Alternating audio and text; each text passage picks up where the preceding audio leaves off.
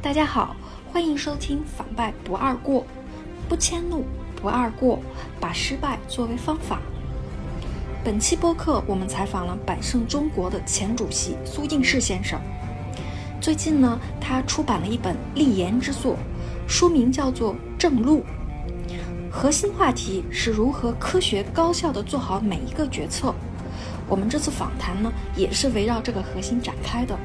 那就是企业高位者如何思考和决策。做执行的人和做决策的人是不一样的，决策是要负责出题，而大部分人呢都是传统意义上的做题家。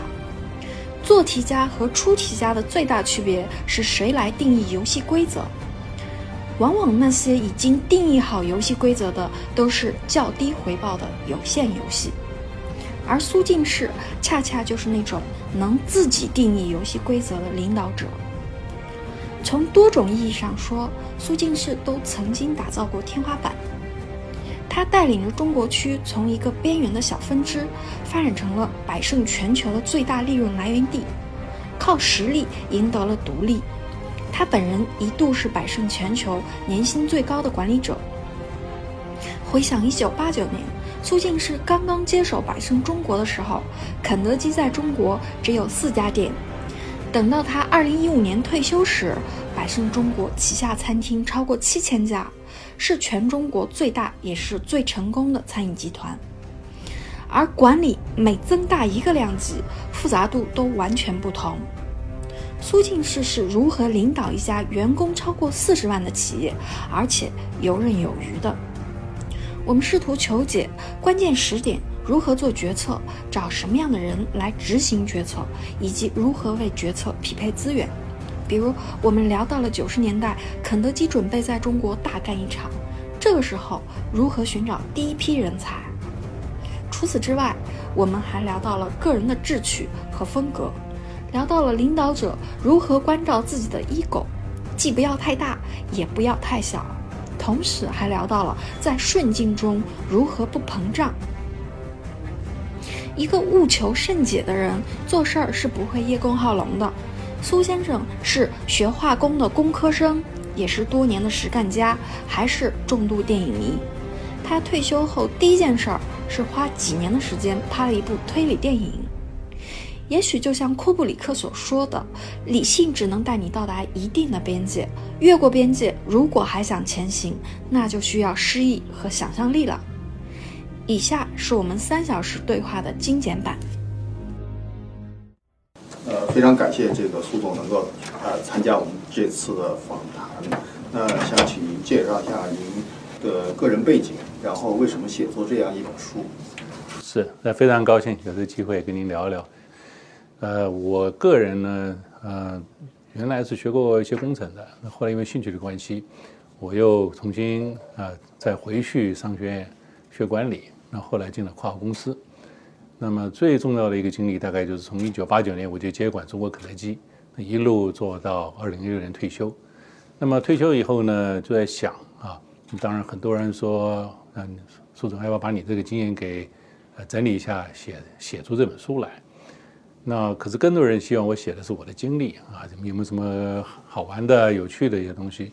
可是我实在写不出来，因为我觉得，呃，我也不是这样的人，我也不是那样的一个一个一个思路方法。那我后来思考一下，觉得可能把我这么多年在带动团队、打造品牌、建立一个比较成功的企业，这里面所领悟到的一些道理，那我个人觉得还是可能对很多人是有些帮助的。所以出于这样的一个理念呢。就把它整理下来，写成了这本书。那么，希望呢，呃，很多人在这里面可以发现，那么其实，呃，带领团队打造品牌，那么建立成功企业，并没有想象中的那么复杂，啊，呃，它不是，呃，但它不是简单啊。它虽然不复杂，我们说，呃，这个大道至简，啊，可以一以贯之，但事实上在实践中呢，我们还出于还会发现各种各样的困难。这也是我们需要不断的修炼，不断要修炼自己，还要带领团队，大家共同进步。那么书中也总结了一下，其实成功之道不外就是把每一个决策都要做得很好。但决策不单是你个人要做好，我们更重要是团队的每一个成员在每一个环节都能够很好的把这个决策做到非常的细致，然后做得非常的成功，那么你的企业自然就成功了。这是一个非常其实简单的道理，但是事实上在做起来的时候，很多时候并不做得特别好。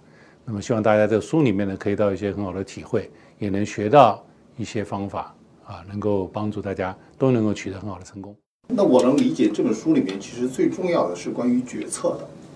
那这个决策是适用于呃，比如说是那么多呃，就像百胜这样可能有几十万人规模、有上百亿的营收的这样的大型企业呢，还是即使是对一个小公司、小组织、小团队也是适用的？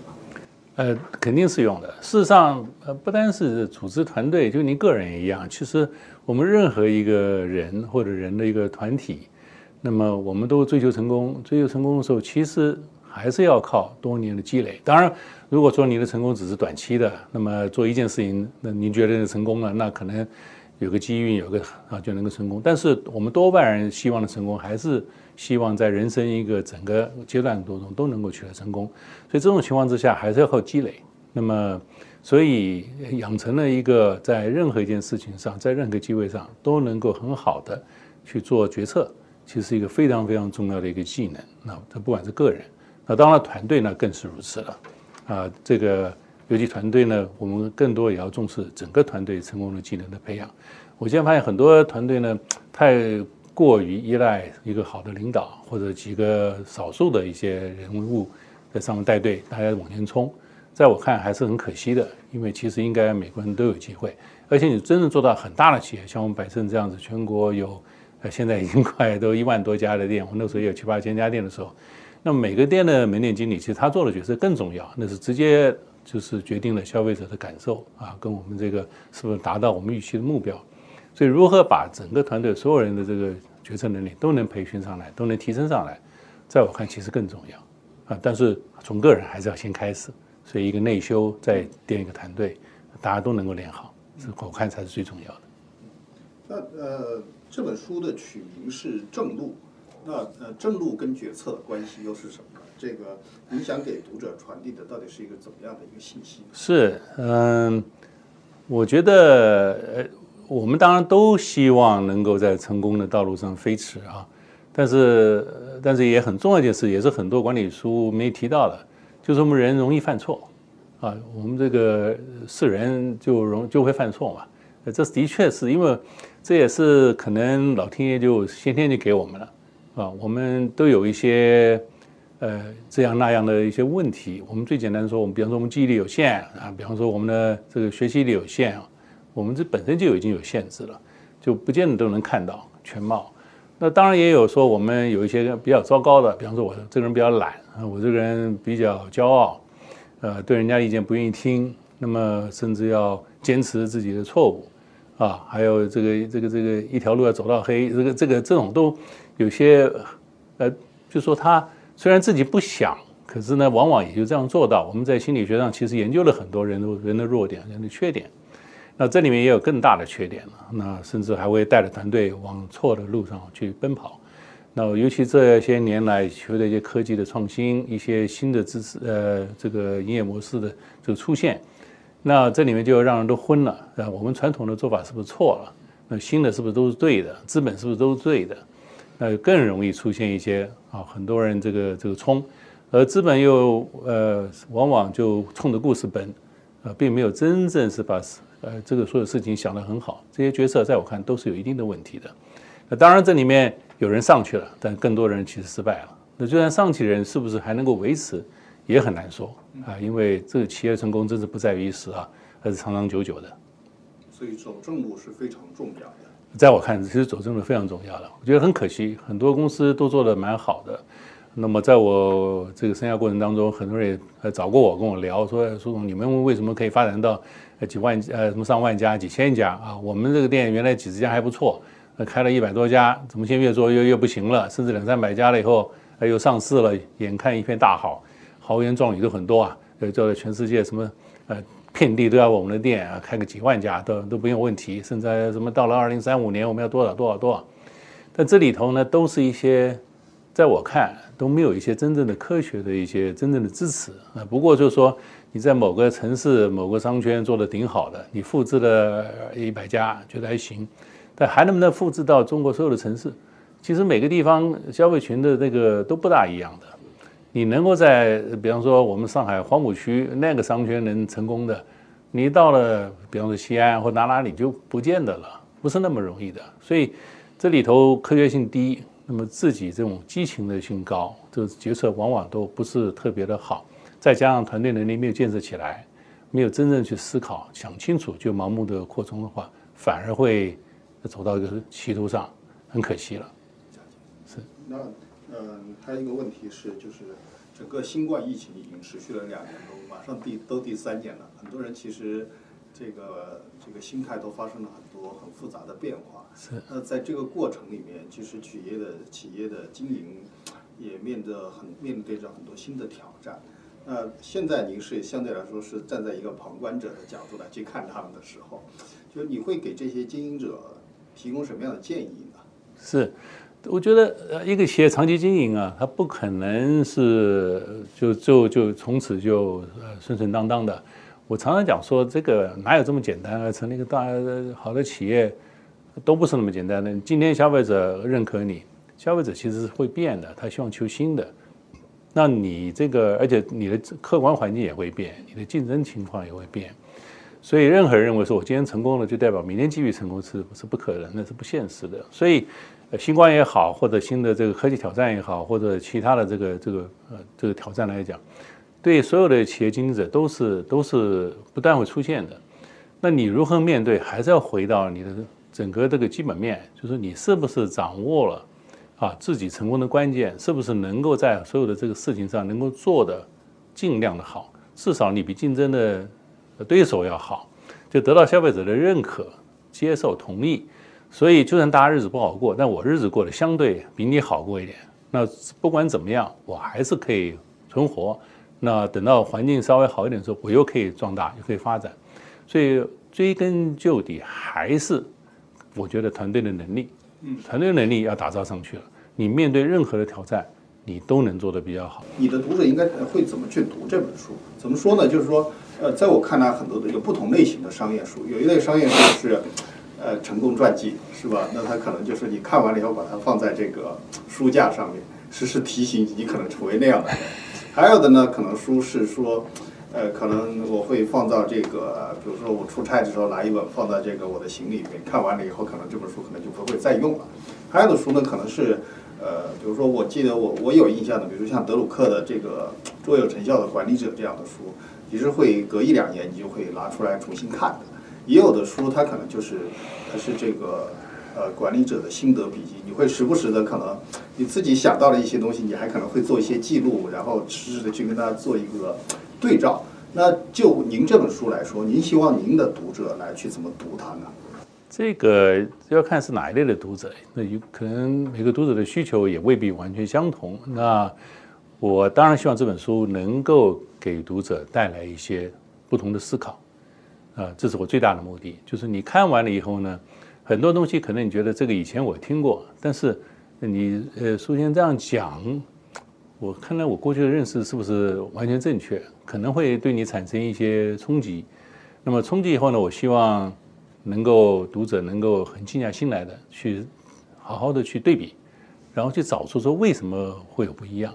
那么我觉得这才是我们真正有可能从任何书上得到益处的地方。如果看完只是说啊这挺好玩的，哎这个挺有意思的啊，这证明了我过去思考都对的，这样书我是觉得读的不是太有意思，就是可能就是一个闲暇的一个娱乐性高一点的这种书。这不是我的希望，我的希望是说，真正能够对你自原来有的思考，那产生一定的一个冲击，那么再去思考，因为，过去我没想过这样子，那过去我这样的想法，我为什么会啊，好像某些事情做的不如我自己期望那么成功？也许在这本书上，我突然发现了，哎，搞不好是这样的一个问题。那因为如此的有这样的一个。呃，冲击让你产生一个对自己一个思考的一个不同，从而改变你的工作方式方法的不同，或者学到一个新的技巧，我觉得那就是很有意义的一件事情了。那至于这本书，其实我觉得我呃跨了还。蛮多的，不管个人的或者带人的、带团队的、对品牌的、对什么，都有一些思考。所以希望对不同的人在不同的角度上都能够起到，甚至不止一个两个多一些的启发点。那这本书我也希望大家有机会留着，也许今天看了没有太多感觉，过两年再翻一翻，因为自己的工作到了一个不同的一个境界，碰到的挑战也不一样，那可能又会有新的不同的一个领悟，那就我就觉得特别有意思了。希望您给读者有一些这个寄语啊，就是因为我看您这本书其实是从怎么做事儿到怎么做人，呃，我觉得也很有意思，因为。呃，我看您的这个背景履历里面，您原来是学这个学工科的嘛，然后又去读 MBA 啊，读这个。但是我看最后面，其实您是反而有点感觉在回归到儒家的一些这个修身，这个就是可能回到回到个人的修养、个人的这个修炼这个上面了。这为什么会有这样的一个过程？然后您对您的读者说，就是说我们过去是大家都在说，要要鼓励大家都成为每个人都成为成功者。是吧？但今天呢，大家都觉得在一个内卷的环境里面，好像也没有那么多机会成为成功者。那在这样的一个环境下面，您希望您的读者能通过读这本书，通过做事情，能够成为什么样的人呢？这样子吧，我先谈谈我自己的一个思路。嗯，对，您刚刚提到说儒家还有这些呃科学啊，或者是感性啊这些的，怎么去总总和？那我自己当年念书的时候是有机会就呃考入这个工科了。那工科是非常好的一个训练，那要求你这个所有的所有决策要非常科学化，那是不可能让你出问题的。那盖个厂要炸了怎么办？是不是？你看那个那个投资这么大，你要是浪费了怎么办？是每一个都要算得非常精准。那么这个是就我们在学习的过程是非常讲究啊，理论的完整啊，跟这个所有的这个例句的依据。啊，这是非常好的一件事情，但是呢，它主要是对事啊，不是对人。那么这样的话，对我就没什么兴趣，因为我觉得做事其实就那样。你你搞久了，可是天天面对工厂啊，什么在实验室啊，我没什么太大兴趣。我觉得人才是最大的挑战，那比工工程人难多了，因为人太复杂了。太复杂了以后呢，后来我就学了学了管理，学了管理呢。呃，进的也是很好的学校，那出来也进了很好的公司，那当然也学到一些说啊，我们试着用一些方法来让人够人能够很好的在一起工作。我们在研究管理学，其实也引进了很多啊，我们叫社会工学科学的东西。其实所谓科学，社会科学就是把我们自然科学里的一些工具，那么在人的这个工作层面上适当的运用啊，所以我们也会，比方说 MBO Management by Objective。呃，KPI 啊，什么用这种 balance scorecard 这种各种方式，希望让人能够更好的、更希望呃，走在我们所希望的这途径上，做到他该做的事情啊，就比较是这样子。但是效果在我看来未必特别好，未必特别好，因为人到底不是机器，那人的思路的确比较复杂，所以我回过头来就去研究人性。其实人性也没有那么难，呃，因为我们心，比方说心理科学其实研究很多。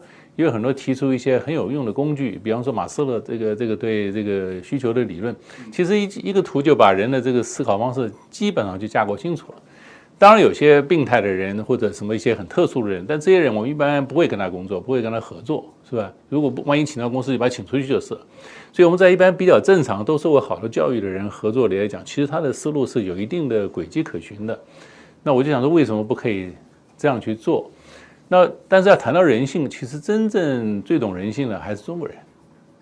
我们中国人是几千年了，这个老祖宗在春秋战国时代就已经把人性各种思路啊想了，也想了各种方法，是用儒家的方法还是道家的方法、法家的方法啊，什么家的方法都有很好的解析。这个在西方反而没有那么好，西方更多的是急功近利，尤其进了这个到了这个工业时代以后，基本上就把人希望用工业化的方法来管理。其实是走了一个逆向的方式，到时到今天我们看西方其实出现很多问题，啊，我们从中方的角度来看呢，觉得说你们太简单粗暴，太简单粗暴了，需要用简单的方法来解决问题，我觉得这不现实。我们跟人合作不可以简单化，这是对人基本上不尊重，而与人相处的最核心的关键就是要尊重人，啊，那么在管理上如何能够在实际中能体现对人尊重？那事实上这是好事，因为还是结合到了说，如果你对人尊重了。那么而且给他赋能，真正的赋能，而不是赋权。我们现在太多谈的赋能，都觉得是赋权了，而是给你一个决策决定，不是，应该是给你一个决策的能力。当你有能力了，我再给你权，你工作能做好了，你也得到一个自我体现，这才是大家共同这个都能够啊强大，都能够做好，能够把企业做好，这这是很好的途径。那很可惜，那么这个可能很多地方做的不够好。那么你刚刚提到说，那希望年轻人怎么样？我希望年轻人 不要呃这这个很多年前因为进了企业以后呢。本来带了很多理想在这做事情，到了公司发现这公司还是用 KPI 管理，还是用简单粗暴方式，还是用竞争上岗，这个比较简单的做法。那用内卷的方式来竞争，这个就不是特别好。那么我是希望呢，我希望年轻人都能够知道说，其实这不是呃最好的方法啊。我们其实要多花点心思，当然这有点稍微点难度，你要学些技巧，你要学些带人，什么学些跟大家能够呃很好的这沟通，很好能结合大家力量，然后把它做好。你也。你要学会说，当别人不对的时候，你怎么办？因为我现在不见得愿意听，那你怎么能够让他听啊？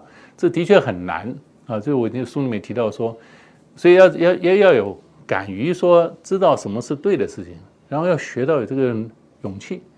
但你要学技巧啊！你不能光有勇气，天天骂啊你们这个不行，你那不行，那没有技巧去真正去改善的话，还是没有用啊！只是在那怨天尤人啊，怪别人，是不是？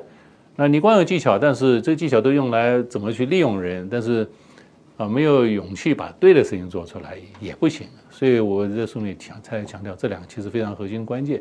我希望所有人能够及早，尤其年轻人就有这个信念，要不断的去积累，要学习好的技巧，要培养自己更大的信心，然后逐步逐步能够在团队取得更大的影响力，能够将来有一天啊能够自己带个团队，甚至带动一个企业，嗯，这个就非常。啊，好的一件事情了，我是希望能够这样做。那也希望说，如果你已经进了一个环境，如果很不对了，那你就要考虑第一个，那就不要浪费时间，那找一个比较好的团队去做。那么或者啊，嗯，就这个这个就承认说，哎呀，我大概也没什么机会了啊，算了。那我可以在人生中其他地方取得成功啊。哦，我可以还有别的可能呢。你说不定可以做一个很好的父亲，很好的这个子女，很好的朋友。人生其实不止一面，有很多面。这个成功的面其实是很多面都可以的。很多人在外面取得成功啊，我们见很好的运动员，也有很好的这个这个这个社区志愿者的，都很好。这人生无处不可以这个理现呃实现自己的理念，也未必非要在呃企业或者说在呃这个商业啊去做什么特别的事情。大家灵活思考。这个从做对的事情到。做对的人之间啊，就是因为您这本书其实是正路嘛，就是说，呃，经常会，我其实觉得就是这个这个标题啊，正路这个标题，某种上它既很励志呢，它也很鸡汤，就是好像是大家会觉得，嗯，因为你要说决策吧，它其实是相相对感觉是一个很理性、很科学的一个事情，正路呢是说，就是有一条路那是对的路，你们应该走那一条路。那这两个之间怎么去去去去过来？对，就是从好，就是我觉得决策是就是做对的事儿，是正路是你要做对的人。哦哦哦哦哦，是是是，呃，这像你好，您觉得正路就像人要走正路，是不是？对。那这这这就问题说的这个对的角色跟做对的人之间有没有一个一个相关性？它关系大不大？我觉得相关性是非常大的，非常大，非常大的。因为我觉得，因为我一向觉得说，我当然你可以比较功利说，呃，我企业做成功了，怎么说都是对的，怎么说都是对的，对那么我这个用一点 Machiavellian 的这种做法，在比用这种比较用这种这种呃功利的手段，用这种手段。能把它做出来了，呃，这这我也也是成功嘛。这我觉得这个就要看你成功的定义了。如果你成功定义就是我能够赚的比所有人多的钱，啊，能够企业做的比都大，这就成功。那你的确用这种方法去得出来，或许也能够得到一时的成功。但是在我对成功的定义来讲，我觉得成功不是一时的，我觉得是是一个人这一世的。呃，还有很别人怎么评价你，你自己怎么评价你？你你对不对得起你自己的一个这个这个这个想法初衷，你的价值观啊，你对自己的抱抱负。我总觉得我们人还是应该，当然这这个这个这个是我根深蒂固的想法，可能也是我们老祖宗教出来的。但我总觉得我们所有人还是希望善的嘛，是求善的，还是希望与人为善，还是希望对世界有借有抱负。我们觉得真正的成就还是立德、立功、立言。还是帮助大人，帮助大家，对不对？对社会产生正面的影响。所以，我那么那所以回过头来，那成功是非要用那种功利的方法呢？其实不是啊。我还是回到，因为人性还是希望成就自己嘛，还是希望，还是回到我最喜欢用的那个那个马斯洛那个图，就是说，那如果明明所有对人激励最好的方法就是成就。你为什么非要用金钱、名利方法去激励人呢？那个激励其实是很快就无效了。我今天给你加个薪，你可能头三天很感激，你过了半年就觉得说这个薪水我拿的还是还可以再多的，你永远会说为什么不给我再多一点呢？你升的好不容易你升到总监，你为什么为什么不升我总经理呢？是不是？那时候你为什么不升我 CEO 呢？你你你永远是这样的，你为什么要用这种方法跟人家谈成就呢？是不是？我们为什么不谈说我们打造什么样的事业？我们在这里面，你有没有得到一个很好的一个启发和抱负？你如果觉得我每天做的事情都很有意义，是不是很有意义？企业越来越大了，你企业大了，你空间自然就宽广了，嗯，是不是？这样就宽广。你做个小公司的总监跟做个大公司的总监是不一样的，对，成就感也不一样。等等，做出来事情做得好，你更有成就感。我这品牌是大家都尊重的。我这团队大家尊重的，我在这里面当一个，你那个那那不行嘛，所以我觉得还是要赢得人的尊重是最重要的事情。所以这个在我看，这个正路跟你得到成功，事实上是有是绝对相关的，而且是最有效的，其实是有效的。我们很多人以为说，哦这样好累啊，这个这个要跟人家说服人家，要跟大家谋合啊，好累。呃，的确是有难度的，因为我们人性在那边，那大家不是那么容易说坦诚相待，那么容易说大家有事论事，然后把对的事情找出来。但其实没有那么难。我书里面其实花很多篇幅是在教大家怎么去做这件事情，不是一个自然的习惯。我们自然习惯很多时候是鼓励大家比较相远的，比较说，哎，这个事情讲出来好像不受欢迎啊，这个事情讲出来会不会让我觉得太被人家会怎么样？呃，我这样做是不是有点没面子？啊，我我我我我不大喜欢这样讨论，我就算了。我们人性中的确会会让我们产生这样那样的问题，就就失去了这个这个这个决心去把它找出来。但其实可以呀，可以啊，我们为什么不试嘛？去做做看啊！我希望百胜在某种程度给大家一个证明，说其实是可行的。我当然不敢说百分之百啊，我不敢说我们百胜真的说所有人都是。做到这一步，但是我相对我还是有点信心。我们的百胜还是相对比较，尤其我们建立了一些做法，比方说我那个委员会的做法，让大家有机会，最最基层的员工，就真正有 know how 的人，他有机会出来，然后大家有机会跟他辅导他，把这个 know how 建得更好。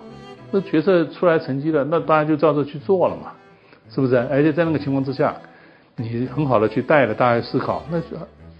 我们又教一些团队合作一些具体的方法，怎么成立 party team，怎么样用这个这个方法去做事情，用科学的方法，这个免除了人为的这种这种主观心态的干扰，用客观方式去达成这件事情。所以我觉得还是比较科学的，创造了条件，给大家更好的去把这个事情做出来。